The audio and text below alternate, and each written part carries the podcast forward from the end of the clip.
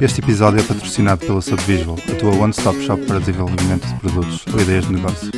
Além de desenvolvimento e design, também podes contratar uns profissionais da Subvisual para integrar a tua equipe. Olá a todos, bem-vindos a mais um episódio do podcast Conversas em Código.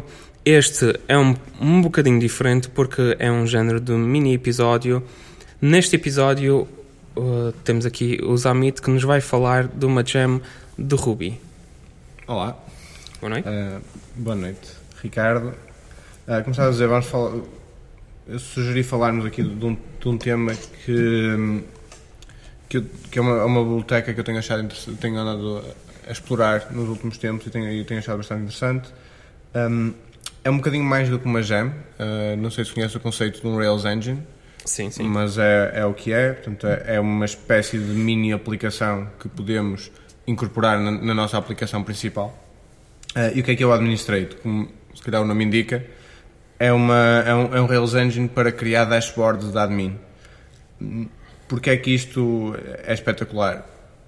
Ah, na verdade, pode não ser assim tão espetacular, mas quase to- todas as pessoas que trabalham na, na área web e já tiveram que fazer ah, aplicações devem se ter deparado com o problema de fazer um, um dashboard para admins, para gerir no mínimo utilizadores, mas eh, seja o que for, podermos gerir de uma forma simples e, e com uma interface gráfica em vez de estarmos sempre a ir à consola. Um, Porquê é que o Administrate eh, é interessante? Porque, como é óbvio, já existem outras soluções para Rails. Eh, as mais conhecidas, penso, serem o Rails Admin e o Active Admin. Tanto uma como a outra, além de serem, hum, neste momento, já serem uns pequenos monstros, têm muita funcionalidade. Ah, mas esse não é, para mim, o principal problema. O principal problema é estarem muito dependentes de DSLs próprios. Ok? Portanto, nós, se queres usar o Rails Admin, tens que aprender Rails Admin. Não te chega a saber Ruby, não te chega a saber Rails, então ainda vais ter que aprender ah, a DSL do, do Rails Admin ah, e a do Active Admin a mesma coisa. O que, quando, o que nós queremos fazer é aquilo que, que a DSL traz como defaults, é muito fixe. Quando queremos estar a customizar coisas, é muito mais complicado. Ah, havia outro que eu penso que já não é muito usado, mas eu me lembro de usar há uns anos, que era o Active Scaffold, ah, que não era bem só para admins, era para ge- gerar ah, formulários e coisas assim. Pois esse E- e- realmente já, n- o nome já não já é não- tão familiar. Já, já, não sei se ainda, se ainda é usado, mas eu lembro de ter usado bastante há, há uns anos atrás. E, e era exatamente o mesmo problema: DSLs ah, e ter que aprender toda uma linguagem nova, difícil de customizar. Eu sinto mais ou menos o mesmo problema com o Simple Form, não sei se, se, se já usaste também, ah, mas também é bastante usado para formulários. É fixe, Uh, é bom de usar, torna mesmo muito mais fácil de gerir os nossos formulários, mas quando queremos customizar alguma coisa, é sempre, temos sempre que ir, à- eu pelo menos tenho sempre que ir à documentação, aprender como é que se faz aquilo no Simple Form.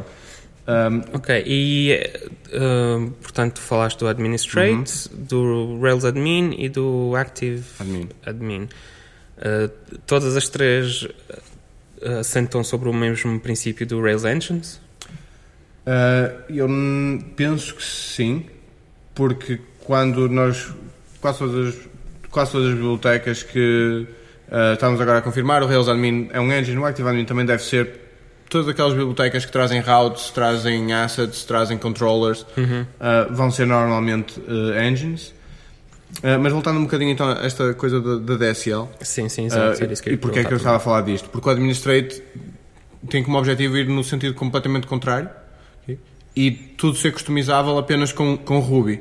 ok? Portanto, a ideia do, do Administrate é ele dar-nos controllers defaults, dá-nos views default, nós podemos gerar, ele, ele tem generators para nós pormos as views no nosso, na nossa aplicação, para gerarmos os controllers e podemos simplesmente eh, customizar como nós quisermos e fazer override ao que for preciso de uma forma muito mais simples, pelo menos para quem já está habituado a trabalhar com Rails e com Ruby. Um, o único conceito um bocadinho diferente que, que ele traz, ou não é bem um conceito, mas traz uma, coisas novas que são os dashboards um, e um dashboard manifest. Ok. São as duas coisas novas que também têm generators para eles. Ele põe-nos na nossa aplicação.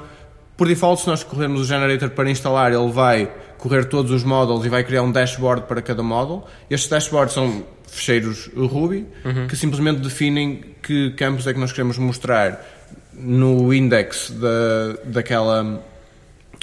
Quando mostramos a tabela da, daquele modelo no, no, no dashboard admin, Sim, seja, sim. por exemplo, para um utilizador que que- queremos ver o nome, queremos ver o e-mail, etc. O que é que queremos mostrar no show e o que é que queremos mostrar no formulário, o que é que pode ser editável.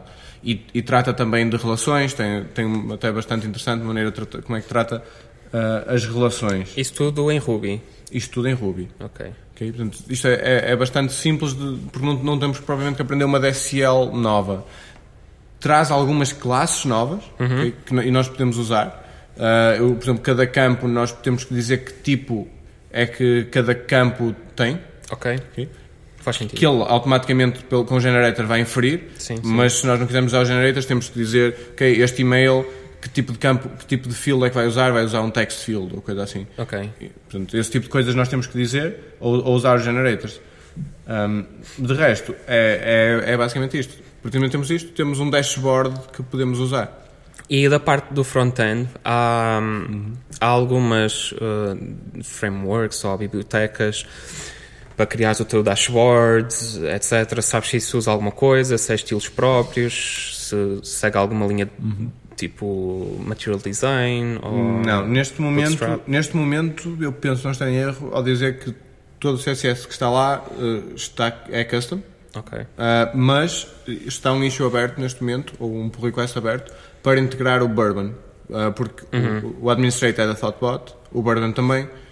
Acho que eles vão integrar os dois para poder. O, o, o Bourbon traz nos mixins e, e outro tipo de coisas para SaaS que podemos Ok. usar. Então é, será possível customizar o, a parte do front-end? Sim, é- já é possível aparência. customizá-lo. Ok, tu, ok. tu podes simplesmente.